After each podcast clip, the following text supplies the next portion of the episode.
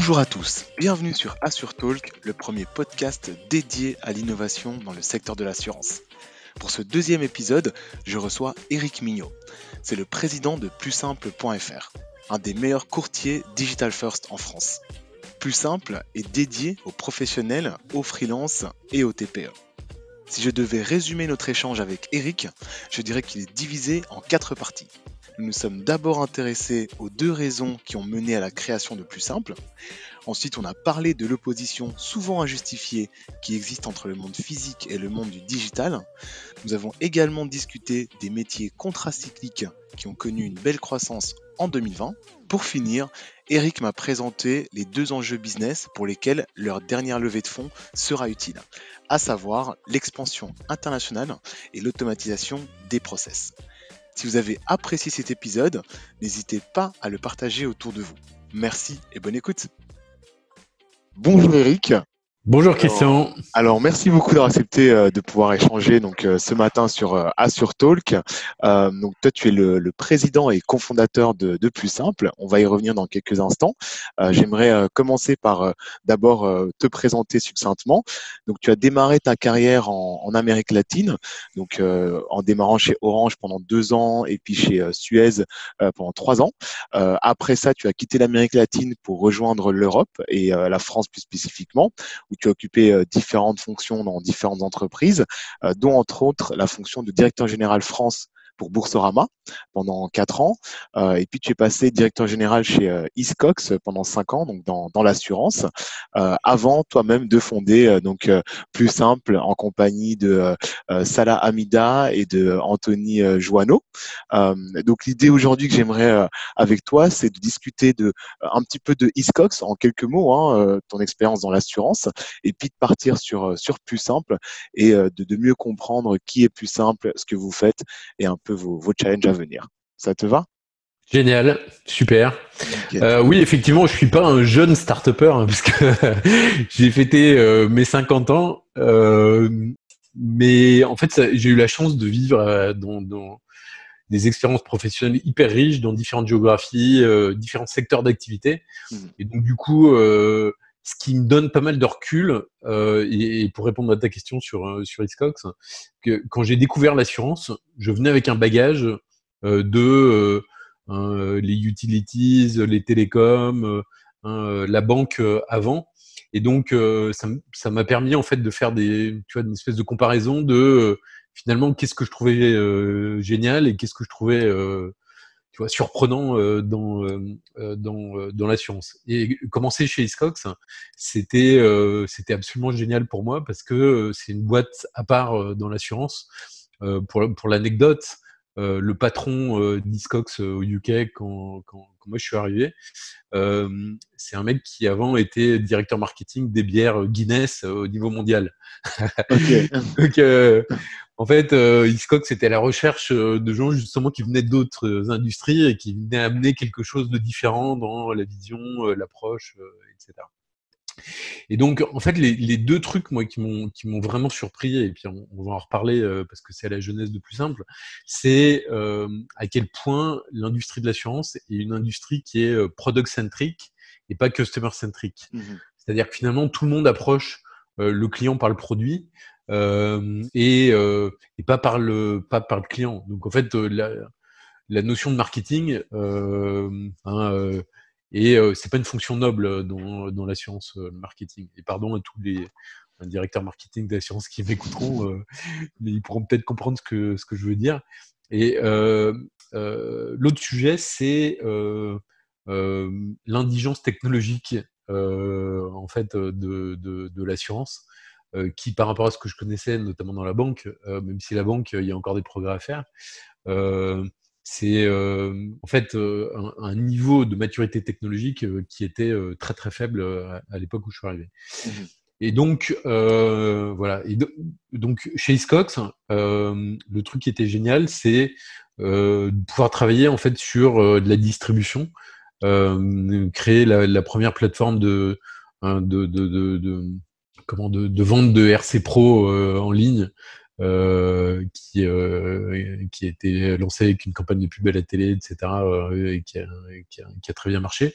Et puis j'ai monté pas mal de partenariats aussi avec avec mes équipes. qui font que enfin, j'ai vraiment j'ai découvert un secteur hyper intéressant, hyper riche, euh, très très très très intermédiaire, contrairement à ce que j'avais connu dans la banque. Euh, qui est très désintermédié. Mmh. Euh, et donc j'ai appris, euh, j'ai appris plein de trucs, euh, je me suis éclaté. Et puis le truc que je trouve sympa dans l'assurance, c'est que ça colle à la vie, parce que finalement ça colle au risque. Et, et les risques, ben, c'est ce qui empêche de dormir tous les entrepreneurs. Et c'est d'ailleurs comme ça que était née l'assurance hein, du temps des, des, Babyloniens. C'était justement pour aider à prendre des risques. Et donc, en revenant un peu à l'essence de l'assurance, j'ai trouvé que c'était un secteur qui était absolument passionnant. Ok, donc c'est comme ça que tu disais qu'en fait il y a deux piliers euh, euh, qui, qui, ont été un peu au, les fondements de, de plus simple. C'était le côté orientation client et aussi euh, une maturité techno plus importante que, que ce que tu avais connu par, par le passé. donc tout est parti de là en fait. Ouais, tout est parti de là. donc si tu veux, dans l'assurance, la fonction noble, c'est la fonction de, souscription, hein, de gestion du risque. Toutes les autres, c'est des fonctions subalternes. Et euh, je te passe l'expression, euh, c'est les gars de l'IT et les nanas du marketing, quoi. Tu vois. Euh. et donc moi je voulais euh, que les gars de l'IT et les nanas du marketing, on en fasse des fonctions nobles dans l'assurance avec plus simple. Et je vais traduire ça tout de suite. En fait, si je me mets d'un point de vue client et d'un point de vue UX, aujourd'hui quand je suis un petit professionnel, je veux assurer l'ensemble de mes risques eh ben, euh, on va me poser 300 euh, questions, je vais signer entre 5 et 10 polices d'assurance, je vais recevoir 1000 pages de papier, et la vérité, je ne sais pas trop qui appeler euh, quand j'ai un pépin. voilà. Et, le, diagnostic qu'on faisait avec Anthony SRS, c'est que ça, c'est en partie lié au fait que dans une, comment, une chaîne de valeur qui est, qui est très intermédiaire comme l'assurance, mmh avec des risques complexes parce que finalement, tu as des milliers ou des, centaines de milliers de combinaisons possibles euh, pour assurer, parce que tu n'assures pas de la même manière un petit garage automobile, un taxi ou, euh, euh, un courtier en assurance. donc c'est complexe. Et en même temps, c'est très peu rémunérateur dans une chaîne de valeur qui est, très intermédiaire, où il y a beaucoup de ruptures de chaîne de valeur et les gens se passent les papiers d'un endroit de la chaîne de valeur à l'autre. Et donc, en fait, c'est pas rentable. Mmh. Et donc, les, deux manières de résoudre le problème, c'était un, reprendre un, focus client. Donc, je suis euh, Jean-Michel Coiffure, je vais sur plus simple, on me demande le nom de la boîte, on, me pose 10 questions euh, tu vois, en français euh, compréhensible. Mmh et là, j'ai des, solutions sur mesure pour couvrir l'ensemble de mes risques. Aussi bien assurer mon activité, assurer mes locaux, euh, mon véhicule professionnel, ma santé, la santé de mes collabs. Euh, je peux tout faire euh, en quelques clics. Je signe en ligne, je paye en ligne. Et après, si j'ai quoi que ce soit, ben, j'appelle plus simple et, on règle mon problème. Et pourquoi on est capable de faire ça? Parce que on a complètement, on a inventé une techno qui s'appelle le robot courtier et qui vient digitaliser toute la chaîne de valeur de bout en bout, de j'analyse le besoin du client jusqu'à je produis le policy management, euh, hein, euh, la compta, etc., que on va renvoyer aux assureurs avec lesquels euh, on travaille. Très bien, c'est plutôt clair à ce niveau-là. Et justement, à la jeunesse de, Plus Simple, donc Anthony, Salah et toi, donc vous étiez que trois à l'époque, c'était à cinq ans et demi maintenant. comment sont passés les débuts? Parce que entre la jeunesse à trois et maintenant, vous êtes, je crois, 50 personnes à peu près, c'est ça? Vous avez levé à peu près 12 millions d'euros et vous avez 30 000 clients. comment le chemin s'est fait de, trois personnes à, à 50 aujourd'hui? Euh, ah, il y a plein de questions dans ta question. Euh, alors juste là, en fait, euh, on, a passé, on a passé une étape et on arrive pratiquement à 50 000 clients. on a fait une levée supplémentaire en début d'année sur laquelle on n'a pas communiqué, mais on communiquera au mois de septembre. Très qui vient compléter ce montant et qui nous a aidé aussi à passer à passer un nouveau cap. Comme on a fait le tout début, ce qui a été hyper compliqué, c'est en fait de définir le l'UX, donc euh, le parcours client et mhm. comment on allait s'adresser au client. Et donc toute la phase initiale R&D qui a duré à peu près un an, où il a fallu développer en fait, euh, tu vois, le, robot en fait et commencer avec euh, des premiers, des premières offres mhm. qu'on a intégrées et que on a peu à peu assemblés pour servir en fait des, des segments spécifiques. ça a pris à peu près un an.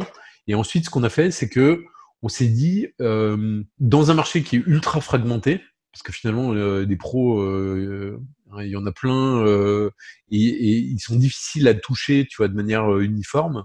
Donc d'un point de vue marketing, euh, soit ça te coûte très très cher, euh, tu fais des campagnes de pub à la télé, etc. Et tu as des coûts d'acquisition clients qui sont énormes. Soit on fait ce que nous on a décidé de faire, c'est on fait des partenariats en fait.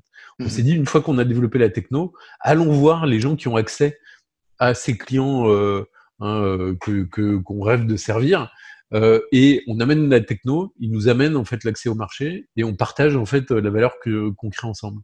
Donc on, on, a, on est devenu partenaire de courtiers en assurance, on est devenu partenaire euh, de banques, on est devenu partenaire d'assureurs, de, mutuelles euh, ou euh, d'associations professionnelles.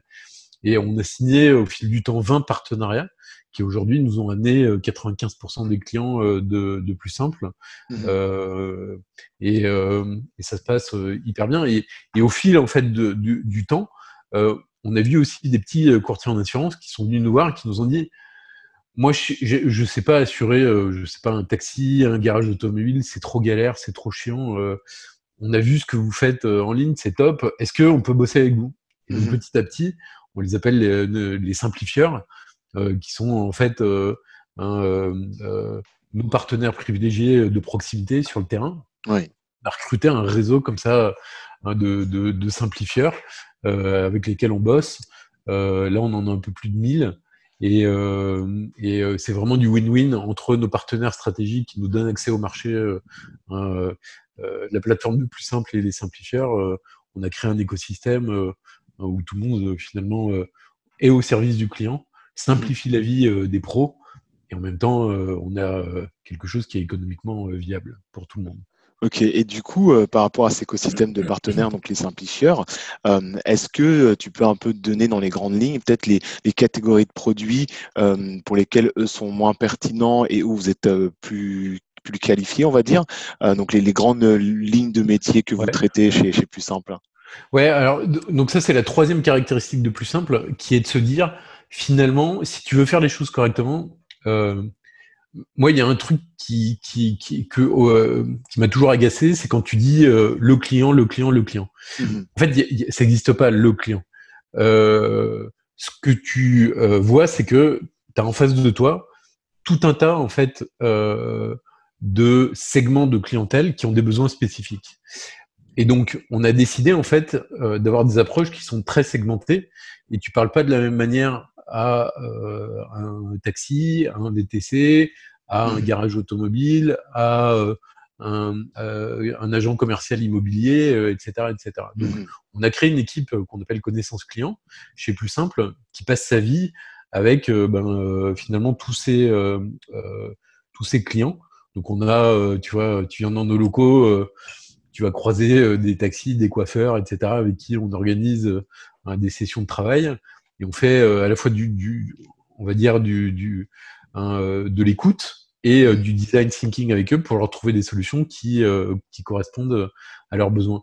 Et même à l'intérieur d'un segment, on s'aperçoit qu'on a des, des, ce qu'on appelle les personas, ou ben, dans la coiffure, entre euh, euh, Thierry qui est euh, coiffeur indépendant qui bosse de chez lui, coiffeur à domicile, et euh, Geneviève qui a quatre salons, qui est une entrepreneuse de la coiffure, t'as pas du tout les mêmes profils, t'as pas du tout les mêmes besoins. Et donc, faut être capable en fait d'ajuster tes offres en fonction euh, de ces profils.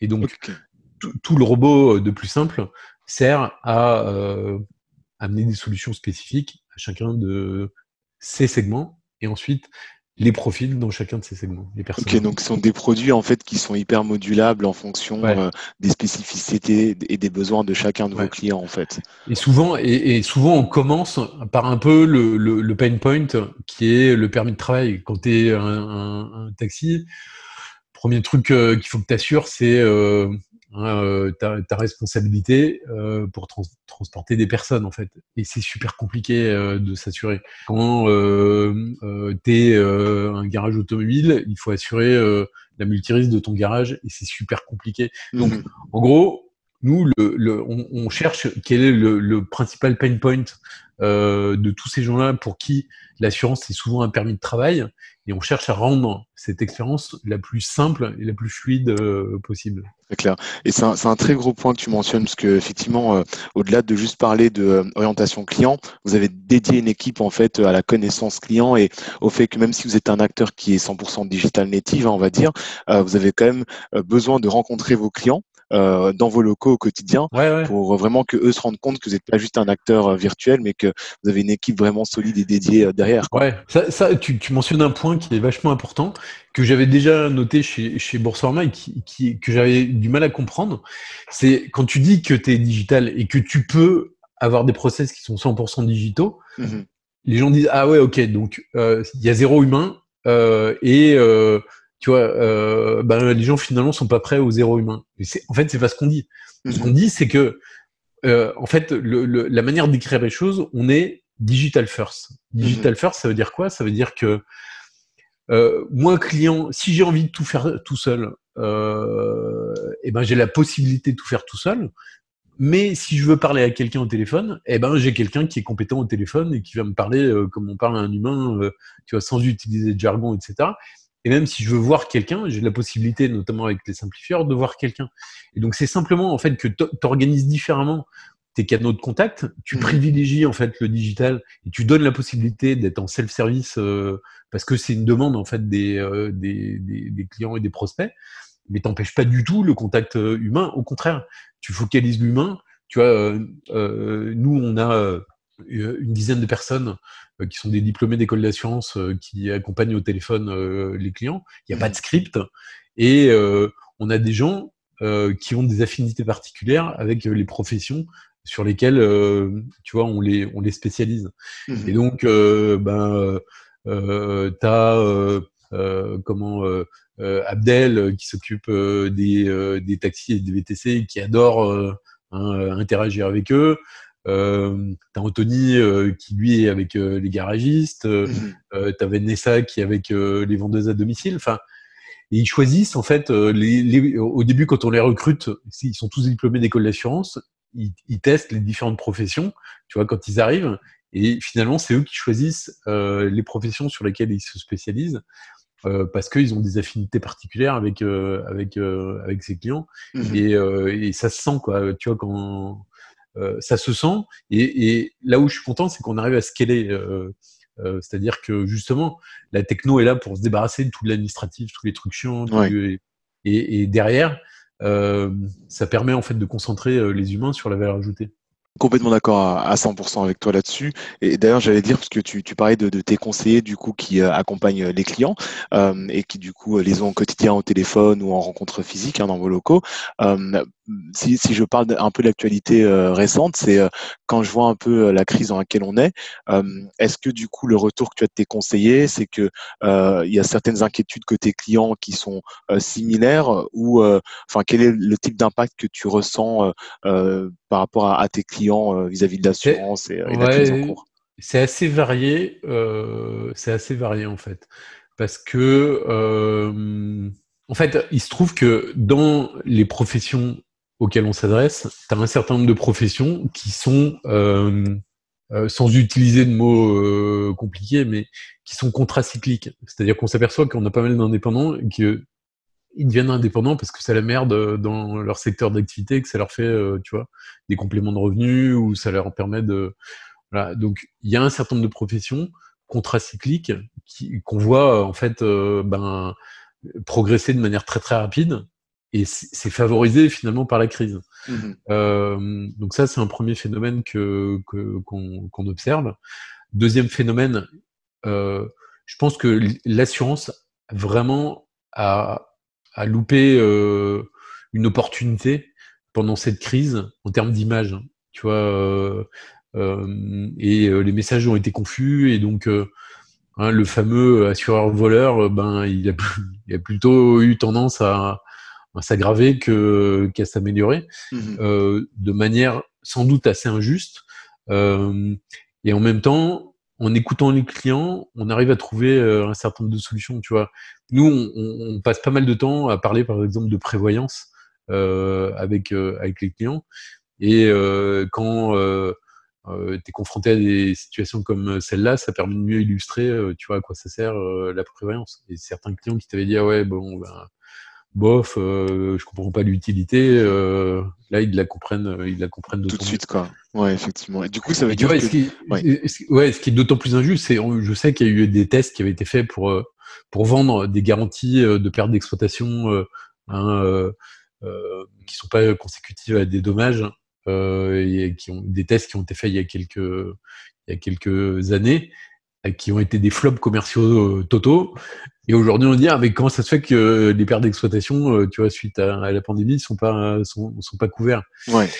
Donc il y a aussi une espèce de, mais, mais, mais, moi, je pense que une euh, des raisons profondes de l'espèce de, de schisme que tu as entre les clients et le secteur de l'assurance, ça vient de cette espèce de manque d'écoute, de, de manque de customer centricity, euh, et que, que ça, quand tu arrives à parler le langage du client, quand tu arrives à traduire tes termes techniques euh, invitables euh, dans euh, le langage du quotidien euh, du, du garagiste ou du taxi ou du fleuriste, alors tu peux réconcilier en fait les deux, tu vois, les deux perspectives. Non, c'est un, un, bon point. Et, et, si je comprends bien, ça veut dire que vu qu'il y a des produits que, pour lesquels les clients ne voyaient pas forcément l'intérêt, mais que maintenant ça leur semble plus clair, est-ce que d'un point de vue global, disons à l'échelle de plus simple, entre par exemple Q1 2019 et Q1 2020, tu as vu une augmentation de, de, de, du chiffre d'affaires ou c'est plutôt stable? Comment ça s'est passé à ce niveau-là pour, pour vous? Donc, nous, on va, on va sans doute, euh, on va sans doute dépasser le budget euh, en chiffre d'affaires qu'on s'était fixé pour pour cette année de manière assez euh, significative. Ah, tant mieux. Euh, donc ça, c'est plutôt, euh, ça c'est plutôt sympa. Euh, donc ça se passe bien pour nous. on a vu, si tu veux, parce qu'on assure pas mal de, de créateurs d'entreprises en fait. Donc on a vu euh, le nombre de créations pendant euh, le confinement euh, baisser de manière très significative. Mmh Donc là, on a eu des il y a eu un impact hein, sur le, sur le, sur le, sur le chiffre d'affaires, mais qui a été compensé par des nouveaux projets, si tu veux, qu'on a mis, qu'on a mis en place.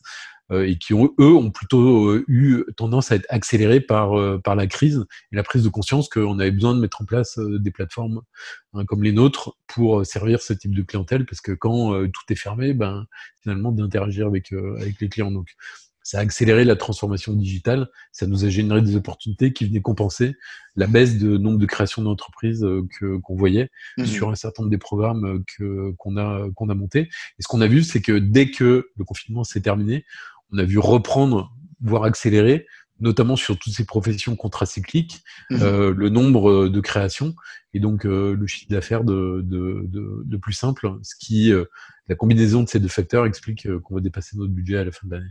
Bah écoute, félicitations d'avance, hein, j'ai envie de dire. euh, et du coup, euh, pour parler un peu de, de, l'avenir, vu que a priori les, les choses se, se, passeront bien dans, dans, les mois à venir pour vous, dans, en tout cas d'un point de vue chiffre d'affaires, euh, j'ai envie de dire quels sont un peu les, les challenges euh, auxquels vous allez faire face dans, dans les mois, dans les 12 mois ou un peu plus, parce que qui dit croissance dit nouvelles problématiques, hein, bien sûr, et nouvelles opportunités. Donc vous de votre côté, qu'est-ce qui va se passer à ce niveau-là? Alors, euh, si tu veux, le, le, la vision euh, de, de, plus simple, c'est de devenir vraiment la plateforme de référence euh, européenne sur euh, ces petits ces petits clients professionnels entre 0 à 10 salariés. Mmh. Donc, il dit européen, dit international.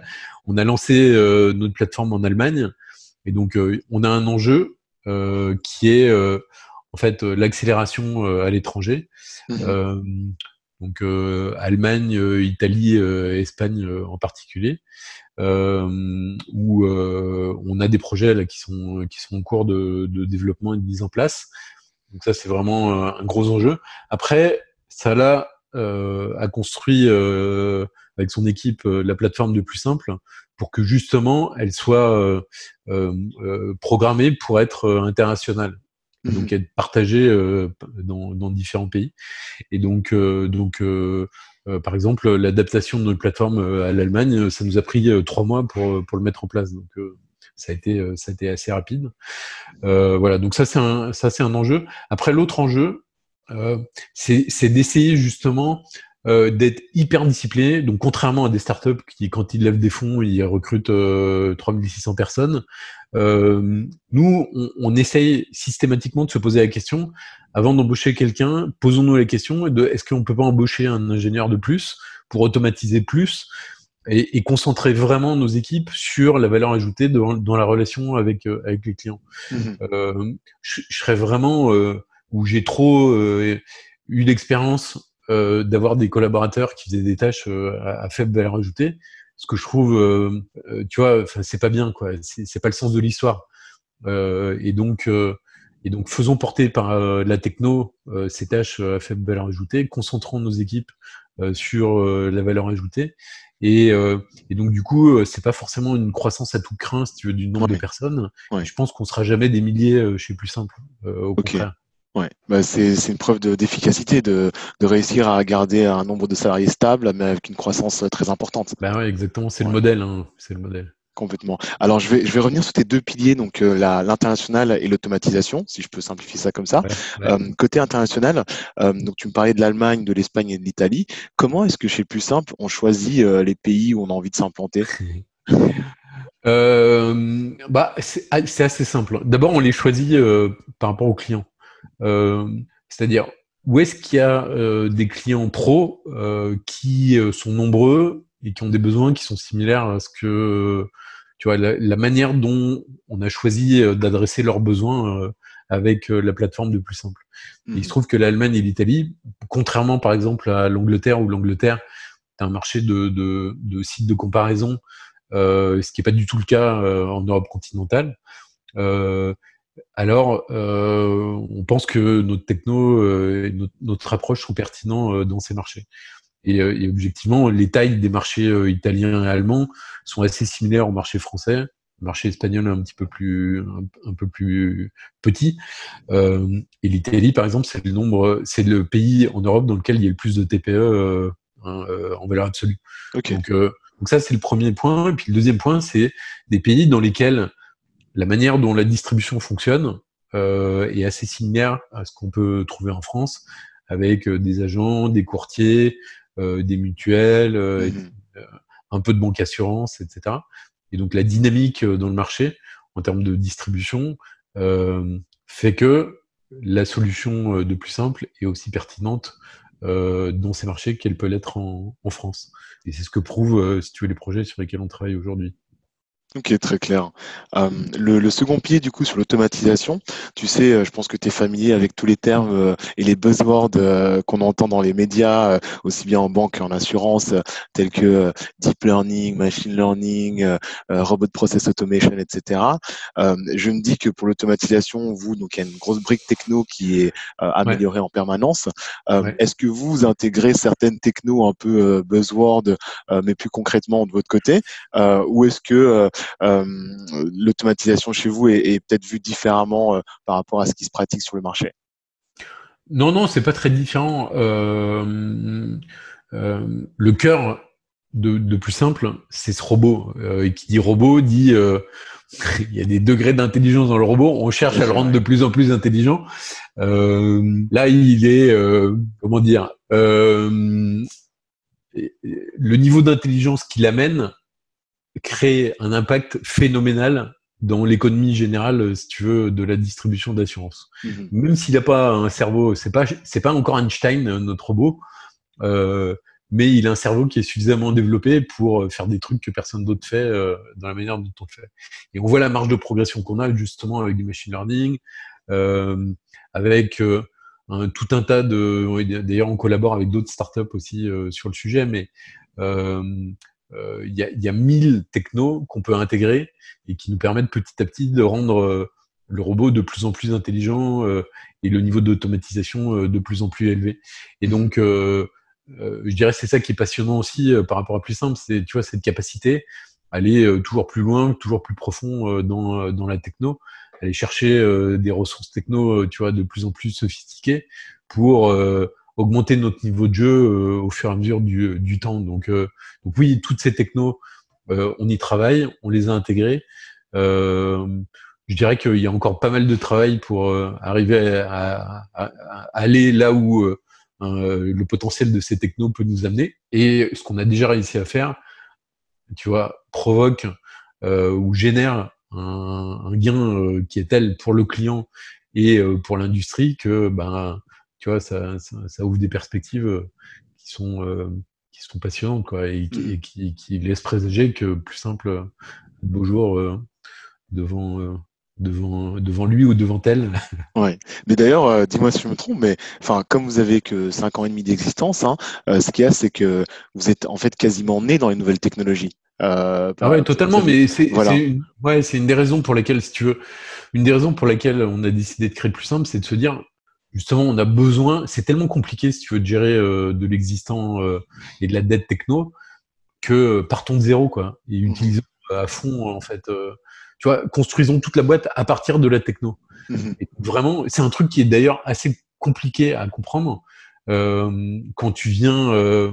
Hein, si tu veux, il y a, y, a, y, a, y a, un chemin culturel qu'il faut, euh, qu'il faut euh, avoir quand tu travailles chez Plus Simple, qui consiste à comprendre qu'on est avant tout une boîte techno.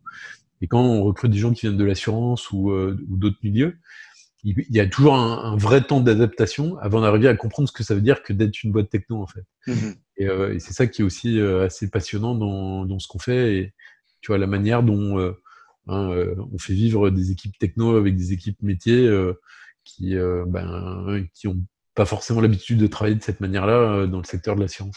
Oui. Euh, une dernière question euh, avant de passer à la conclusion de, l'entretien, c'est, euh, je me disais, vu qu'on parle beaucoup de customer centricity, imaginons demain, je suis un, client, je suis un franchisé d'une marque de retail par exemple, j'ai quatre ou cinq magasins physiques et je viens vous voir pour un produit que vous, n'avez pas encore sur l'étagère. entre la phase où je viens et on discute et le moment où le produit disponible pour souscription. J'essaie de me mettre à la place d'un assureur traditionnel euh, et voir un peu la vitesse d'exécution. C'est combien de temps il faudrait euh, côté plus simple pour justement euh, cadrer ce produit-là, le pricer et puis derrière le distribuer et que je signe un, contrat, disons. Alors, c'est justement dans la sophistication, si tu veux, de, plus simple. Mmh donc là, on couvre à peu près 400 métiers. On a des, on a 21 délégations ou subdélégations en fait d'assureurs sur 17 lignes de produits différentes. Mhm. Tu as déjà un champ qui est, assez large. Mais effectivement, ce que tu exprimes, un besoin totalement nouveau, etc. Euh, on est en train de, le craquer en l'automatisant en fait. On automatise le sur-mesure euh, complet. Euh, et donc ça, on sera prêt sans doute au mois d'octobre sur le sur le sujet, ce qui fait qu'on pourra répondre à n'importe quelle demande. Et euh, en fait, on va augmenter le niveau euh, de digitalisation et d'automatisation en fonction euh, du développement du volume qui est associé en fait à cette offre. Mhm. c'est des trucs qui seront assez transparents pour le pour le client mmh. et une capacité à répondre quasiment toutes les tu vois toutes les demandes tout en restant très automatisé en fait. Ok, Très bien, je suis très curieux de, de voir euh, les premiers résultats marcher. Tiens, c'est un domaine hyper intéressant pour le coup, euh, parce que le, pour les beaucoup de startups, dont nous euh, chez Malte, l'automatisation c'est un vrai sujet, hein, tout en restant au service du client. Donc, hâte d'en rediscuter en tout cas à, l'avenir. Avec plaisir. alors pour conclure cet échange, je te propose de répondre à deux petites questions. Ouais je t'avais communiqué. Donc, euh, la première, c'est est-ce que euh, dans les livres que tu as lus, il y en a un qui t'a particulièrement euh, marqué, que tu aimerais partager avec nos auditeurs? Alors, il se trouve que je passais, quand j'étais petit, je passais beaucoup, beaucoup, beaucoup de temps chez mes grands-parents. Et, et, ils avaient acheté toute la collection des Jules Verne. Mmh tu sais, avec des beaux livres reliés, etc. Et donc, je pense que une partie du virus euh, international, curiosité, etc., euh, c'est euh, l'œuvre de Jules Verne en général. Donc c'est pas forcément un livre précis, mais mmh. et tu vois, c'est les images de mon enfance, c'est celles qui m'ont façonné, qui sont qui ont fait qui je suis aujourd'hui. Euh, voilà, donc, ça, touche un peu à la curiosité, si on peut dire. Et, la curiosité, la science, l'aventure, la découverte, le voyage, etc. C'est un peu, c'est un peu tout ça, euh, mon univers. Ok, très, bien. Et la seconde question, c'est est-ce que tu as une, une personne au quotidien, ou peut-être un, une personne historique, qui, qui t'inspire? Alors, il y a un truc qui me fascine, c'est réponse tarte à la crème. En fait, ce qui me fascine, c'est Amazon, Jeff Bezos, Mhm. Euh, mais en grattant ce qu'il y a derrière euh, le poncif, euh, tu vois, ou les lieux communs. tu vois, le, le, le, le par exemple, le truc qui, qui, a réussi à faire Jeff Bezos et, que t'entends chez des cadres dirigeants de, qui, qui, ont passé du temps chez Amazon, mais ça, c'est pas des, c'est des trucs que tu découvres vraiment en grattant, quoi. Mhm. C'est, par exemple, qu'un des principles, euh, qui, qui, régissent en fait, euh, qui dictent la conduite euh, chez Amazon, c'est que dans, dans, la connaissance client, même si tu es le patron de Prime au niveau mondial, euh, et eh ben, si tu veux euh, avoir le retour client, tu as l'interdiction absolue d'utiliser des agences externes euh, pour le faire. Et donc, tu, ben, quand tu prends un avion pour aller, je sais pas, à Kansas City, euh, tu prends rendez-vous avec Madame Michu pour euh, hein, passer euh, une demi-heure avec Madame Michu pour comprendre comment elle utilise Prime et quels sont les, tu vois, les, les features qu'elle apprécie, celles qu'elle mmh moins, etc. Donc, tu as une espèce d'obligation du top management d'être en connexion directe avec le client final en permanence. Quoi. Mmh et tu vois, ils arrivent à amener le niveau de customer centricity à un point que j'ai jamais vu tu vois, et, que j'ai jamais vu conceptualiser de cette manière-là. Et donc, je suis assez admiratif de la manière dont ce type de choses, par exemple, a, pu être euh, intégré dans la culture de, euh, d'Amazon. et c'est Jeff Bezos euh, qui a réussi à faire ça. Ah, c'est vrai que c'est très puissant parce que généralement, plus on grandit euh, euh, en taille de structure, euh, plus on va déléguer la connaissance client plutôt à des agences du type TNS, Ipsos et, compagnie. donc là, réussir à, garder ce contact de proximité, c'est vrai que c'est rare pour une, boîte de cette taille. Et c'est encore le cas chez vous, donc bah, ne lâchez pas. Hein. on va essayer. Courage en tout cas. Écoute, merci beaucoup pour, euh, pour ton temps et pour cet échange. Je t'en euh, prie, merci à toi pour cette invitation. Bah, avec plaisir. On a, on a vu un peu ensemble euh, donc plus simple et mieux compris ce que vous faites. Et puis, bah, on te souhaite bonne chance, bonne chance pour la, la suite. Et j'ai compris qu'il y a, il y a une levée de fonds qui, qui, se, enfin, qui, est, qui a été effectuée mais qui n'est pas encore communiquée. Donc, hâte de voir un petit peu. ouais, on parlera de tout ça tranquillement à la rentrée, effectivement. Avec plaisir, nickel. Merci beaucoup, Eric. Passe Merci à toi. Je te dis à bientôt. Allez, à bientôt. Au revoir.